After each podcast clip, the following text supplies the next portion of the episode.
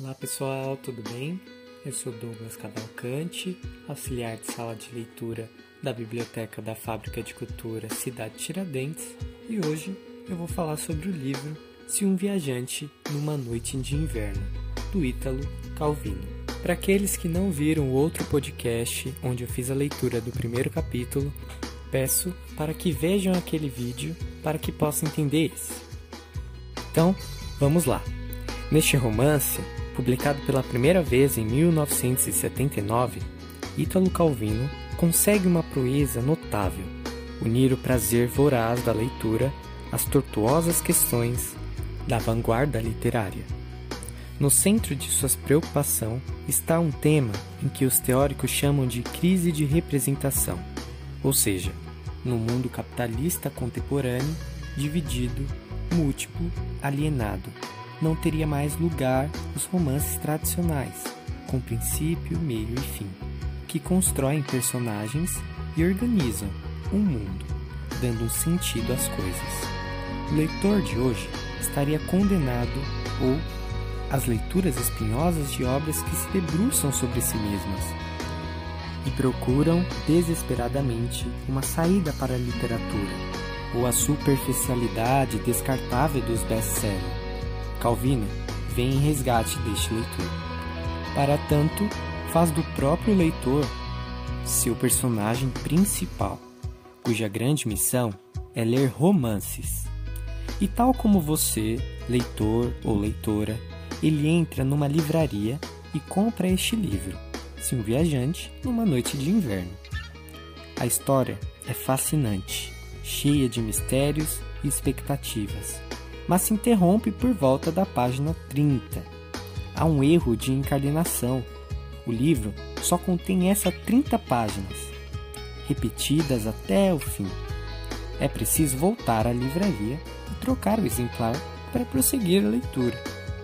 E assim, como todo romance de aventuras, começam os obstáculos que o herói vai encontrar para cumprir essa missão aparentemente simples, mas em crise Lembre-se: erros de encadenação, roubo de livro, suicídio do autor, confisco, uma prisão inesperada, na busca da satisfação do prazer da leitura.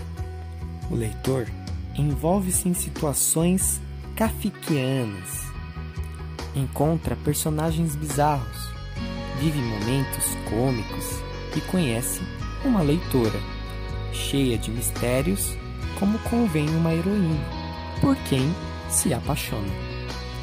As surpresas se sucedem, assim como os livros, sempre apaixonantes, sempre inacabados.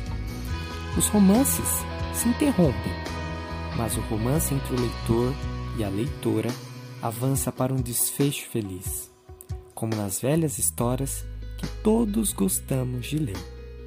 Calvino recupera assim o prazer máximo da leitura, semelhante ao angustiante prazer do orgasmo anunciado e sempre adiado, prenúncio de um prazer maior.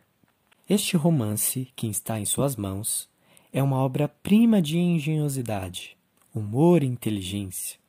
Ele contém histórias de amor, suspense, conflito, mistério, erotismo, filosofia, guerra, Realismo Fantástico é um daqueles livros que mantém viva a expectativa criada desde o início e obriga o leitor a continuar a leitura na busca da satisfação plena do fim. Mas cuidado, leitor amigo! Estes 300 gramas de papel impresso podem ser traiçoeiros. Levá-lo por caminhos angustiantes e deixá-lo com grandes frustrações são como um campo minado.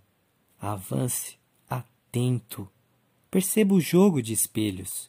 Fique de olho nos detalhes para conseguir chegar ao gozo final.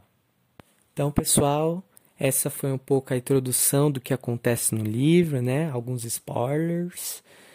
É, espero que vocês tenham gostado e peguem esse livro para ler e deixe que a escrita do Ítalo Calvino te proporcione uma viagem inesperada. Um forte abraço e até breve!